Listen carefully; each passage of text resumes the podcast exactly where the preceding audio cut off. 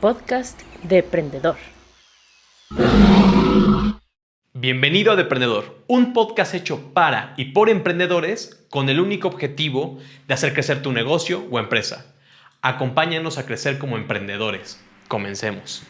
Bienvenidos a Depredador, donde los emprendedores nos volvemos cada vez más depredadores. El día de hoy estoy con Paulina Peralta, es la fundadora de Chic, es una empresa de belleza y pues estoy muy contento de tenerla aquí con nosotros. Ya habíamos entrevistado anteriormente, nos va a dar algunos consejos sobre administración, sobre todo. Porque, ¿qué creen? Trabajaba para, para el McCarthy's. Y trabajó para el McCarthy's en la parte administrativa cuando eran seis sucursales. Luego se volvieron más de 110 sucursales. Imagínense, estamos con la mano derecha de uno de los que creó McCarthy's. Paulina, ¿cómo estás? Bien, gracias. ¿Y tú? Súper chingón. Aquí, este. Es un honor para mí tenerte aquí. Gracias.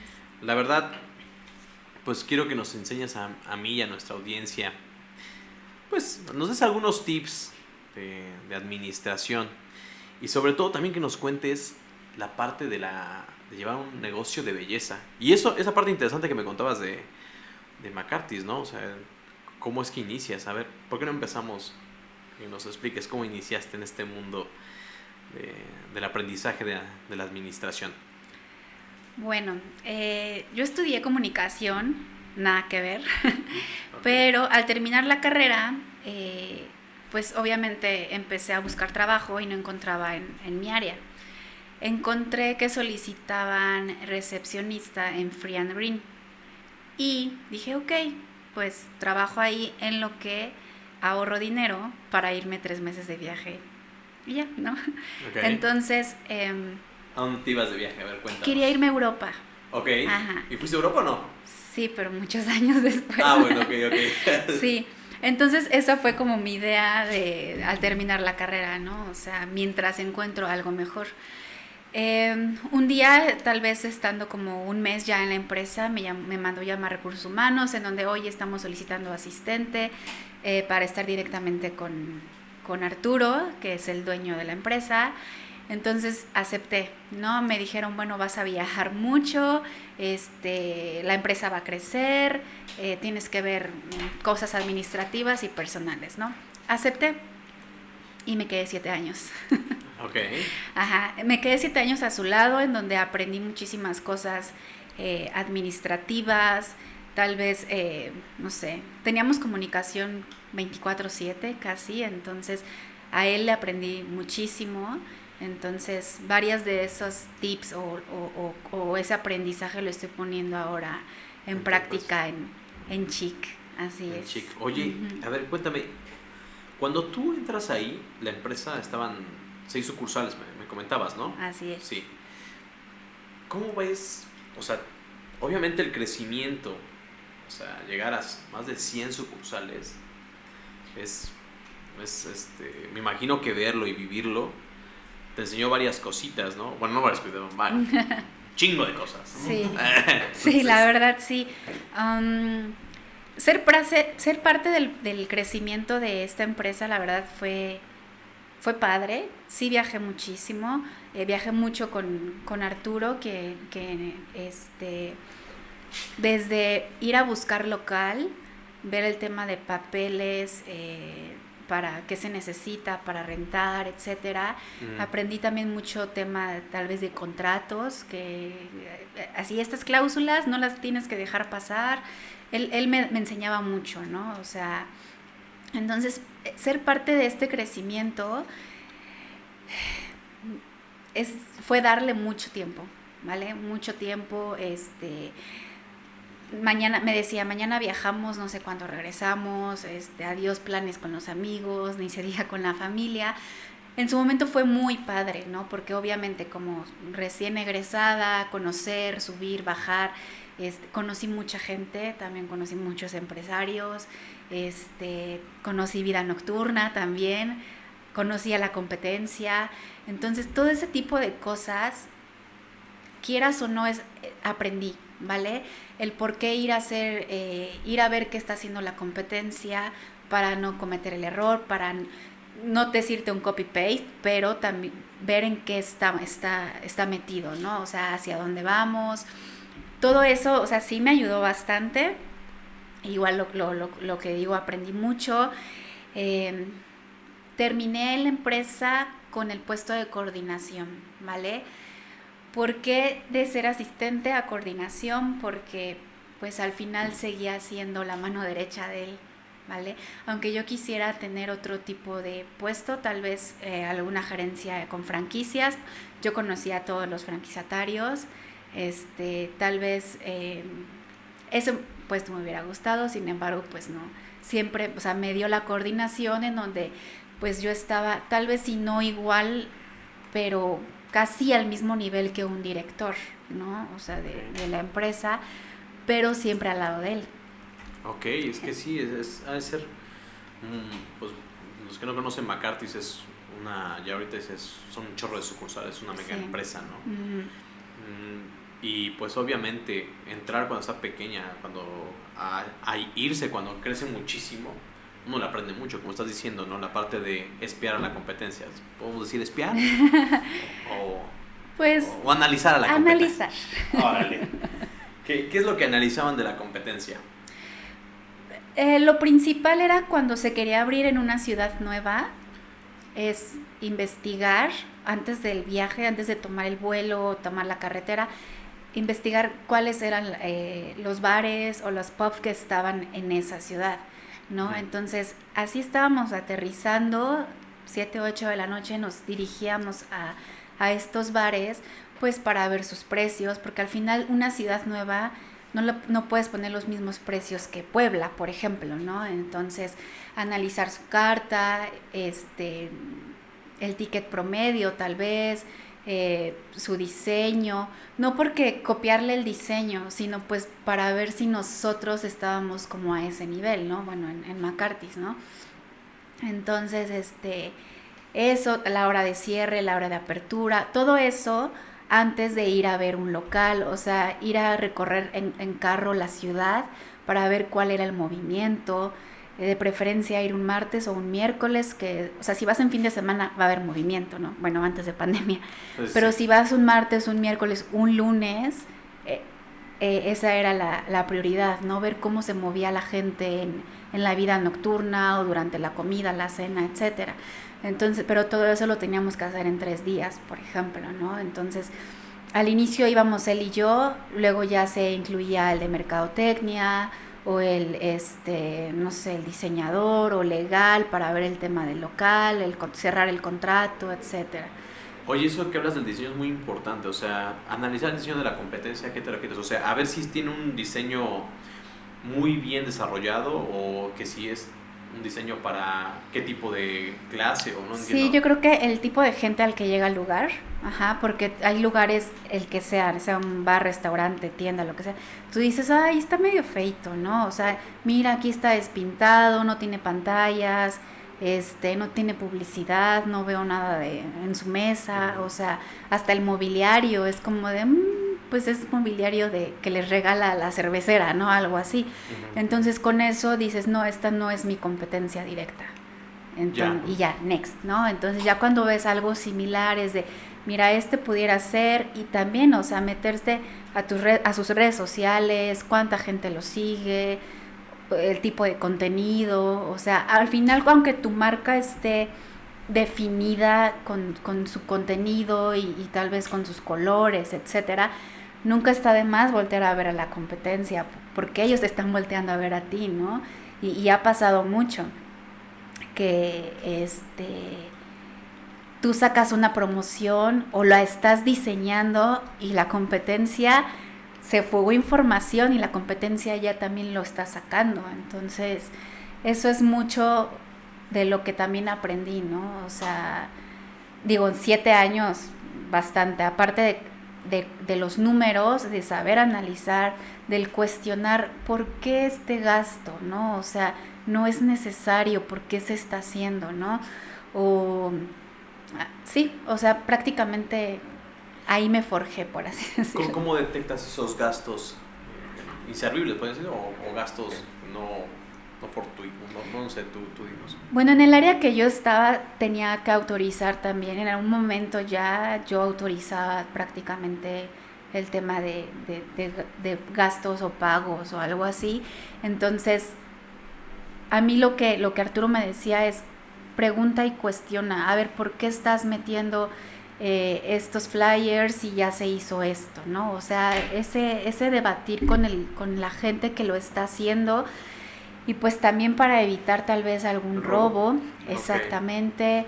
Eh, se implementó como, o sea, la comprobación de gastos, todo eso y, y, a pesar, siempre la gente va a buscar la forma de robar. De robar, ya sea hasta el mismo corporativo o en las unidades o siempre tienes, bueno, al menos yo aprendí eso de estar ahí del y por qué falta esto y ahora lo aplico a mi tienda, ¿no? O sea, de, el inventario no me está cuadrando, ¿por qué si se ingresó esto, por qué ahora falta esto?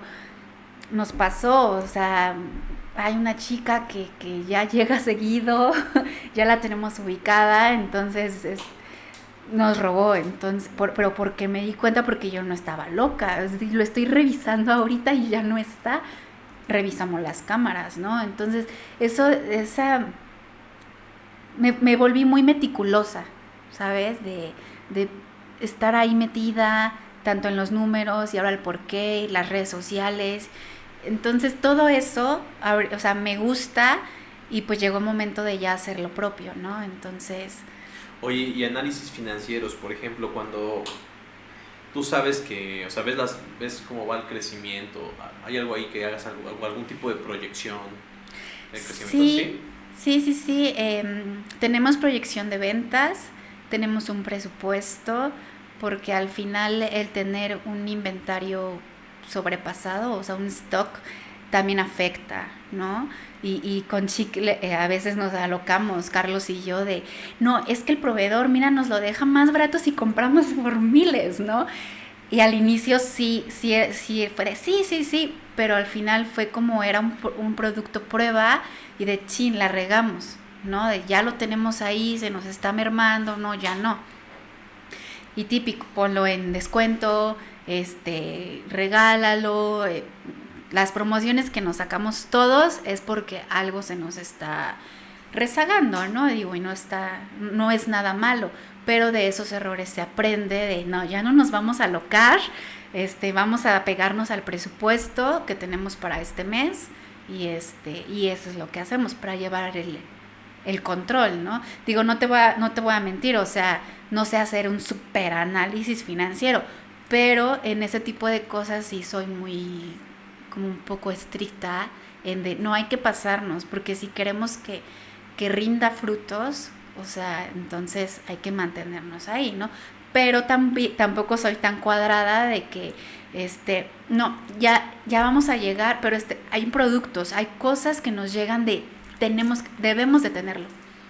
Aunque, aunque lastimemos el presupuesto, lo, lo debemos de tener porque pues al final, eh, ¿por qué lo va a tener la competencia y yo no? ¿Sabes? Oye, y otra pregunta que tengo, o sea, y cuando tú vas a poner otra sucursal o algo así, es momento de crecer, ¿ves alguna, algún parámetro en esos números para determinar que sí vas a crecer? Sí, sí, de hecho, este, ya estábamos viendo como como abrir otro chic. Pero eh, fue un como paren tantito porque chic todavía está en un nivel en el que... Es fluctuante la sí, Sí, porque lo, bueno, lo que te comentaba, queremos que llegue la gente a la tienda, ¿vale? O sea, para que podamos medir bien el tema de, de, para poder abrir otra tienda, necesitamos ver que la gente llegue a la tienda, que no solamente se quede con el servicio a domicilio. Entonces, para poder medirlo, ¿sabes? De qué tanto es redituable sí tener otro o nos quedamos con este y le damos con todo el servicio a domicilio. Ok, eso es, interesante. O sea, lo que estás haciendo ahorita es probar si la tienda eh, te va a ser más redituable que la, el servicio a domicilio. Sí. Okay. Sí, porque mm, no sé si conoces las, las Dark Kitchen. Las Dark Kitchen. Sí, sí, cómo no. Exacto. Yo siento que ahorita Chic es algo así, ¿sabes? Para, para el servicio a domicilio, que tenemos 30 entregas diario, este, es mi bodega, por así decirlo, porque la gente se acostumbró a que se lo llevemos a su casa.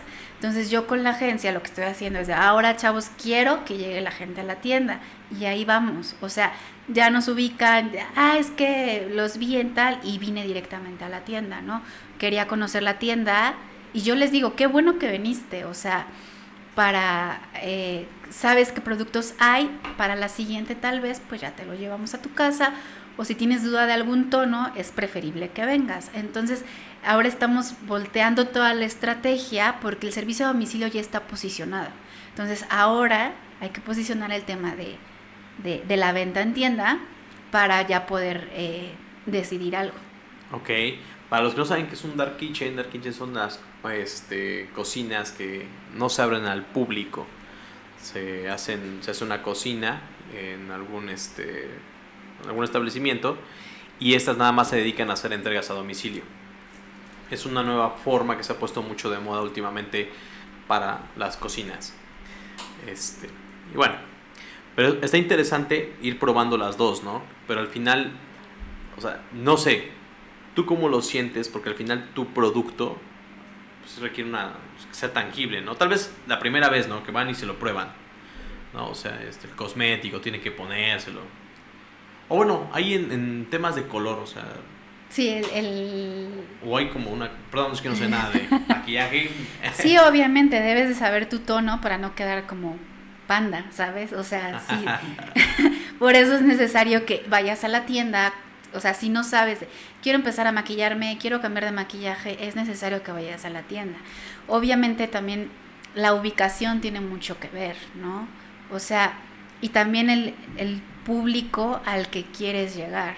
Por ejemplo, Chic no es una marca que se va a poner en el centro, ¿vale? Porque nosotros ni, ni no quiero, te soy sincera. Bueno, pero ¿por qué? Explícanos. Porque la gente que va al centro siempre está buscando... Cosas baratas. Sí. Sí, como es. y nuestro público objetivo no es ese. ¿sabes? O sea, yo en algún momento quisiera que un chic estuviera dentro de una plaza, que chic fuera competencia de otros que ya están en una plaza, ¿vale? Si no es que tenemos nuestra propia marca de maquillaje, pero sí competencia de otra de otras tiendas que también venden maquillaje de varias marcas, entonces y quiero que esas marcas nos volteen a ver y digan, se está volviendo mi competencia, ajá, porque sí tenemos varios eh, extras a diferencia de ellos, ¿no? Entonces, sí, sí queremos tener más tiendas, pero debemos como ya que todo el modelo de negocio ya quede como este establecido, ¿sabes? O sea, este es el modelo de negocio, este es el manual, a esto se va a dedicar, esto tenemos que hacer para ya poder abrir otra tienda. Ah, es una buena este, perspectiva. Entonces, tú, tú decides, obviamente, porque también hay que explicarle a nuestro público que al final uno cuando pone un, este, un negocio decide qué tipo de público objetivo quiere tener. Porque a veces creo que es un error muy grande de los emprendedores cuando empiezan un negocio y dicen, yo lo voy a vender a todos. no, no, sí. sí. creo que ese es un error garrafal. ¿Por qué? Porque al final tienes que determinar pues, tu público por edades, este, en este caso es por un estatus eh, económico, etcétera, ¿no? Yo creo que es algo que tú ya traías con esa, ese know-how que traes, ¿no? De lo que es trabajar en McCarthy, ¿no? Sí, claro, o sea, sí es importante definir el público porque si no quemas la marca, ¿sabes? O sea, puedes empezar de muy alto y te vas hacia lo bajo y pierdes a esta gente. Digo, no por por ser así, o sea, ¿sabes? Crear estereotipos, pero para una marca yo sí creo que, que hay que definir bien a qué tipo de gente quieres llegar, ¿vale? O sea, si yo quisiera un chic eh, que vendiera por volumen, lo pongo en el centro, ¿vale? Pero yo, o sea, ganando, sí, yo no quiero eso, o sea, ganándole un peso a cada, a cada producto, eso para mí quemas el negocio. O sea, por ejemplo, si yo te vendo un maquillaje en 200 pesos y dices, bueno, pero es que él me lo vende en 100 pesos, ese él le está ganando un peso con tal de, de, De de vender. vender. ¿Y a qué obligas a los demás a bajarte a eso? Entonces, ni tú ganas, ni dejas ganar, ni todos ganan. Entonces, eso es, lo, eso es como yo lo veo y como lo siento, de que no quiero que pase. Lo vi mucho en pandemia, ¿sabes? O sea, todo el mundo se, se malbarataba. O sea, con tal de, de, de llevarse un peso, dos pesos, tres de ganancia, malbarataba las cosas. Y en general, o sea, los cubreboca. Es como, no, ¿sabes? ¿Por qué no está, dejarte en un nivel y pues ya, que gane el mejor? O sea, ¿no? Sin, sin afectar, no sé, la economía, no sé, afectar a todos, o sea, Pues sí, pero al final, pues. Eso sería lo ideal, ¿no? Pero eso nunca va a pasar, ¿no? Porque al final la competencia va a querer siempre dar lo más barato, etcétera, ¿no? A mí en lo personal, yo, yo comparto tu punto, tu visión. Este. A mí en lo personal no me gusta tampoco ser una empresa que digas. Llévese tre- 10 por 1. Sí, o sea, es que eh, hay personas que se quitan todo con tal de que te vuelva su cliente. Y recuerda, este episodio está patrocinado por AISU, el único sistema punto de venta IRP que cuenta con tres pilares fundamentales para el crecimiento de tu emprendimiento, como son la inteligencia artificial, la automatización y la digitalización de tus procesos. Puedes descargarlo para iOS, para Android o para Windows. Continuemos con el podcast. Y es una cuestión, es que sabes qué, luchan por cuestiones de precio, ¿no?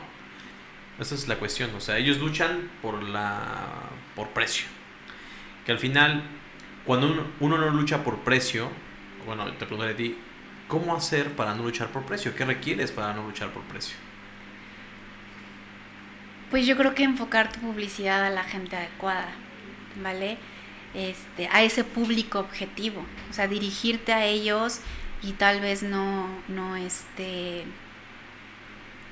no sé, eso, dirigirte a ellos, o sea, para todo hay. Es como, no sé, las marcas caras, tienen su, marcas caras, por ejemplo, de ropa, ¿no?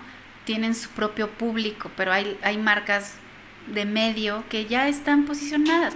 Yo creo que para todo hay gente, para todo. Entonces, es eso, definir el objetivo y enfocar tu publicidad hacia ellos. Pero ¿por qué la gente diría, quiero comprar tu producto? O sea, ¿qué tips nos puedes dar para eso? Mm, es que mira, al final, sí, no, llegas con publicidad y todo eso. Pero ¿qué tal si ah, o sea, alguien tiene más barato ese producto, ¿no? O sea, ¿tú, tú qué, qué haces con respecto a eso? O sea, cuando un cliente te dice, bueno, un prospecto en este caso, te dice, oye, es que lo encontré a la mitad de tu costo. ¿Qué le dices? ¿Tú qué le dices? ¿O, o qué no recomiendas con él? ¿Dejarlo pasar? Decirle, ¿sabes qué? O bueno, Pues cómpralo con él. O sea, porque si, o sea, si tú eres de los que va y reclama, o sea, si tú vas a llegar a mi tienda y me vas a, a- y vas a decir, ay, qué bonito está, pero en otro lado lo, lo vi más bonito, ¿qué te No en ese momento te voy a decir, te lo dejo al mismo precio, ¿sabes? Porque ahí tú, tú solito te estás, al rato que le va a decir a la amiga, oye, ve y dile a ese, allá a ese negocio, que en otro lado te lo dan más barato y te lo van a dejar todavía más barato. Digo, la gente sí es medio así, ¿no? Entonces, o sea, sí suena como muy cruel o muy de, no, pues entonces no, no por vender, pero también hay que saber a quién venderle, ¿no? Sí, ese es un buen tip, ¿no? Hay que saber elegir al público al que te vas a dirigir. Porque eso es parte de, del business. O sea, si tu público, si tu prospecto... O sea, yo creo que un negocio que vende muchísimo barato también puede ser un buen negocio por el volumen, ¿no? Pero este... Sí, sí comparto tu punto. Pero sabes, a mí lo personal, que creo que también es muy importante en esa parte, diferenciadores. O sea, puede ser hasta desde la envoltura desde la bolsita o desde, por ejemplo, la entrega a domicilio. Hasta la atención. Y sabes qué, o sea, sí me ha tocado gente de que, ¿por qué cuesta tanto esta base de esta marca, no? Pues porque así cuesta. No, es que en otro lado la vi más barata. O sea, sí he llegado a decirle a personas de, ojo, porque puede ser pirata, puede ser un clon. O sea, en el mundo de la belleza también hay clones, aunque no lo creas. No, sí, sí lo creo. o sea, y de verdad, y eso meterse con, si sabes que no vas a encontrar una base de 90 pesos de esta marca, no. ¿Sabes por qué? Porque yo le compro directo al proveedor. O sea, no. ¿Vale? Entonces, se tienes que fijar bien que traiga el codiguito este de Cofepris, la, el código de barra, etcétera, etcétera y hasta puede ser peligroso para esa persona. Sí, ¿sabes qué? Yo vi un documental muy bueno de, eso, ¿eh? Del maquillaje. Que hay gente que le, o sea, le daña los ojos. Sí. Y, y mucha gente compra esos piratones ahí del tianguis. ¿Sabes qué? Me voy a comprar, pero no sabes qué te estás metiendo en los ojos. Exacto. Y aparte, los ojos, sobre todo los ojos, son tan importantes para nosotros. Imagínate poner un rímel, sí es un rímel, ¿no? Sí. sí, no. O sea, te estás metiendo quién sabe qué cosas, o sea, hasta alcohol o no, la verdad desconozco qué tanto le pongan, pero eso también tiene que ver con, con la cuestión del precio, ¿sabes? O sea, si, como en todo, ¿no? Es de, ¿por qué esta playera me la estás dejando así si la vi en el, en el centro comercial en tanto? No, no te creo. Es lo mismo con, con, con los cosméticos, o sea, y créeme que hay mucha piratería y hasta mismas marcas que producen en México los chinos vienen y se lo llevan y lo hacen allá y lo regresan. O sea, sí, está, la verdad sí. Entonces ahí también como cliente también debes de, de saber, ¿no? O sea, tal vez, ay, ¿por qué está tan barato? No lo creo, ¿no? Entonces, y al final si te vas, si ya identificas ese producto y te vas con otras, otras tiendas, hay un nivel, ajá, están en el mismo y este que está muy bajo, algo está raro, ¿no? Claro. Sí, ¿sabes algo que estás comentando? Yo creo que de lo más peligroso de la piratería, una de las eh, giros, es la parte de la venta de cosméticos. Porque al final si compras una playera, una camisa, etcétera, tal vez si es pirata y todo y ya le hicieron, pero es una playera que al final, ah, bueno, tal vez saque ronchas, pero no generalmente, ¿no? Pero los cosméticos sí veo que dan demasiados problemas y son piratas. Sí. O sea, te pones algo y te puede dañar los ojos, te puede dañar la piel, te puede dañar los labios. O sea, hasta he visto, te pega los labios, o sea, literal te los pega, te los deja pegados. Entonces es una industria en la cual comprar piratería se vuelve muy peligroso para la salud. Entonces yo creo que ahí sí... Sí, eso también es un parteaguas para analizar los precios, ¿sabes? O sea, ¿y, y, y por qué, por qué la, las tiendas de cosméticos pueden tener un precio mayor que algún local en el centro, que algún local en el tianguis, como decías, aunque no sea clon su, su producto, porque ellos no están tal vez pagando un local, no están pagando impuestos, no están pagando nóminas, no están todo lo que conlleva a, un tema de una empresa, ¿no? Entonces, yo creo que sí, algo en que nosotros nos fijamos mucho en poner un precio, obviamente voy a las tiendas de la competencia, porque no quiero ni estar ni muy cara ni muy barata, porque por eso es competencia. Entonces ahí es cuando gana el mejor. ¿Cómo vas a ganar? Pues con tu diseño, con tus fotos, con tu forma de vender, con tu atención al cliente. Ahí es como puedes ganar, ¿no? O sea, no, o sea, por eso estoy muy en contra de malbaratar las cosas, porque dañas todo el mercado, el mercado en el que te quieres ubicar en ese nivel. Sí, sí, sí, el malbaratar las cosas pues es una parte de la venta, ¿no? Y al final yo creo que cuando son cuando uno es más pequeñito dice, ¿sabes qué? O sea, cuando tú eres un tu propio jefe, no tienes ningún trabajador, dices, le voy a vender lo más barato posible, porque claro, lo que tú estás diciendo, paga rentas de locales o oficina, lo que sea, ¿no? Paga trabajadores y no y los gastos operativos de una empresa lo que conlleva. Y la mayoría de la gente dice, bueno, me voy con este cuate, que es este, el barato, pero yo te diría, si no vas con una empresa, no vas a tener seguridad en garantías, en muchas cosas, ¿no? Que al final eso es lo que tiene que hacer una empresa. Asegurar este... La calidad del producto. Exacto. Si tú compras en un local en el tianguis, a la otra semana ya no va a estar esa persona. ¿Y cómo vas a llegar a reclamarle de que te salieron granitos, no? O sea, y con nosotros, obviamente, sabes la ubicación, sabes con quién tratar, este, digo, estamos ahí todo el tiempo. Somos muy pequeñitos, sí somos una empresa, somos muy pequeñitos y estamos creciendo y por eso todavía podemos como dar esa atención, podemos siempre, ¿no? Que no se debe de dejar. Sin embargo, ha pasado gente de la competencia también ahí con nosotros y está bien, no pasa nada. Pero ya cuando llega un cliente de es que por allá está más barato, ¿no? Y aparte, no sé tú, pero la verdad está súper padre como dar oportunidad de empleo a la gente, ¿no? O sea, y en nuestro caso tenemos vendedoras online, que, que es como una semana si quieren trabajan y otras si quieren no, porque al final son comisionistas. Entonces, yo lo que les digo y la motivación es, tú ganas lo que quieres, ¿eh? O sea, de verdad, o sea, si tú te pones las pilas, te puedes llevar muy buen dinero por semana. O sea, entonces, eso está padre, generar ese empleo, dar la oportunidad a, la, a las chavas. Tenemos una, una niña que su mamá fue a la tienda de, quiero ver dónde va a trabajar mi hija, aunque sea en línea, ¿no? Y para ella, ¿para qué es? La otra vez me dijo, oye, Pau, es que me deposito. Sí, claro, antes de tiempo, ¿no? Es que ya no tiene comida mi perrito, ¿sabes? O sea, y eso está padre, como de, la niña está trabajando, pues está siendo responsable de de un ser vivo, ¿no? O sea, y eso está padre porque generas empleo, generas, o sea, haces que la gente le guste, este, no sé, eso, eso a mí, a mí, es lo que más me gusta, es mi celular. Eh, no te preocupes. Sí, sí, sí, no, y a la gente le, obviamente, pues al final estás dando empleo y eso permite tener más, este, pues darles más empleo, que esta gente tenga su dinero para comprar sus cosas, etcétera, ¿no? Yo creo que una empresa para eso es, ¿no? Para generar empleos y crecer juntos, ¿no?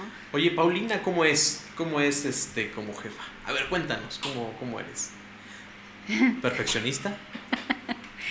no, yo creo que perfeccionista no, pero mm, trato de que sea, en general, todo todos los que estamos en CHIC, que seamos como un poco autosuficientes. ¿sabes? A veces puedo ser un poco, ¿eh? un, puesto un, un, poco sarcástica, pero nosotros tenemos un catálogo, eh, ¿cómo se llama? Digital, ¿no? Entonces, si alguien me pregunta de, oye, o pregunta en el grupo, oigan, eh, ¿tenemos esta base? Es como, está en el catálogo. y siempre les estoy diciendo, va a haber examen de catálogo, va a haber examen de catálogo. Porque al final, si ellas quieren vender, pues tienen que saber qué es lo que, lo que, lo que están vendiendo. Entonces, ahí sí me pongo un poco como chavas, échame la mano, ¿no? Y soy, trato de ser un poco estricta conmigo mismo, conmigo misma, porque si algo sale mal, que algo que yo hago, sí me frustro. ¿sabes? O sea, yo actualizo el catálogo y cuando algo se agota y no lo marco agotado y lo vende una chava es de mi error, ¿no? ¿Cuántos productos manejas tú actualmente? Tenemos bueno, productos con ah. sus tonos, ¿vale? Como más de 1500. Ok. ¿Y cómo determinas qué producto, o sea, cuál sacar? Porque al final Obviamente algunos productos tenerlos, ¿todos los tienes en stock? Sí, la mayoría. Mm, es un gasto fuerte en inventarios, ¿no? Sí, sí, pero eh, todo el tiempo estamos así, ¿sabes? Porque mi inventario no es muy alto. Eh, con el maquillaje lo que hace es un labial puede tener 30 tonos. ¿Va? Entonces de esos 30 tonos yo trato de tener 5 por lo menos, ¿vale? Porque tenemos 10 vendedoras. Yo también vendo, Carlos también vende, en tienda también se vende. Entonces, por eso no es que yo tenga un sobrestock, sino que todo el tiempo estamos así. Entonces, ahí yo hago un análisis de sacar el promedio a tres meses eh, de cuánto se ha vendido para poder hacer la solicitud. Entonces, obviamente a veces también me falla, ¿no? Porque pues yo puedo pedir 10 cosas de algo y, y ay, chinera más, ¿no? Entonces hay que volverla a pedir al proveedor y así, entonces... O sea, si tú no vendes en tres meses, dices, ¿sabes qué? Ya no lo voy a, a manejar el producto, ¿o no? No nos ha tocado. Ah, ok. Bueno, más bien nos ha tocado de algo que tardó mucho en venderse y es de no, ya, ya no vuelva a entrar porque mm, tardó mucho y hasta tuvimos que darlo en promoción para que ya saliera. Pero compras como pequeños stocks de estas cosas que vas a probar. O sea, de los nuevos productos compras pequeños stocks. Eh, siempre trato de negociar con el proveedor cuando vamos a su showroom, eh, testearlo. ¿Qué es un showroom, perdón? Em, marcas grandes como, no sé, Bause, Beauty, eh, Bisú, tienen su cuartito donde tienen todo lo que nos van a vender. Entonces ahí puedes probar las cosas y este, literal probarlo. Entonces trato de que cuando vamos a esos lugares, bueno, a con ellos, cuando metimos las marcas, ¿no? Entonces primero es de muéstrame qué voy a vender, ¿no? Porque pues yo también tengo que... Y hay ocasiones en las que no nos dejan probar y nosotros tenemos que invertir para... Eh, ajá, sobre todo sacar tonos. No es lo mismo ver el tono de una base o un compacto o un labial en foto que en vivo, ¿vale? Entonces hay que hacer los swatch, que es swatch es cuando sacas toda la gama y te lo pones aquí para ver cómo se ve en la piel. Ok. Nos toca invertir también en eso a veces. ¿Y ahí negocias con el... si el, proveedor, nos quiere dar las pruebas, sí, hay otra marca que nos vende todo el, todo el acrílico, que es la presentación, con probadores. Entonces, eso también ayuda a que, a que la gente pues pueda, pueda checarlo. Ahorita por pandemia no estamos como haciendo eso, pero nosotros lo hacemos y tomamos la foto pero siempre es mejor ir a la tienda porque la, la clienta puede ver ese, aunque no lo pueda probárselo, ella puede ver el tono. Ok. Ajá. Pero tú negocias mucho entonces con proveedores, ¿no? Lo que, Pues sí, tratamos. O sea, tú llegas a un proveedor y ¿cómo negocias con él? O sea, ¿qué, qué le dices? Pues el último fue hace como una semana. A ver, cuéntanos esa experiencia. La, la, la chica nos buscaba mucho. ¿no? Entonces fue así de que ah, yo sí le dije, ahorita no tengo para invertir porque acabo de meter esta marca, dame chance. Entonces también ella hacía su labor. Todas las semanas me escribía hasta que la volteé a ver, dije, a ver ya. Me metí a su página, empecé a ver cuántas, o sea, seguidores, ya sabes, en Puebla, cuánta gente lo vendía, etcétera. Fuimos a su showroom y nos pedían una cantidad alta y yo le dije, o sea, no puedo sí me gustaría meter ciertos productos de tu marca, pero no voy a llegar a esa cantidad. Entonces, pues si quieres, chécalo con quien tengas que checarlo. Sí, sí queremos, pero no vamos a poder llegar a esa cantidad.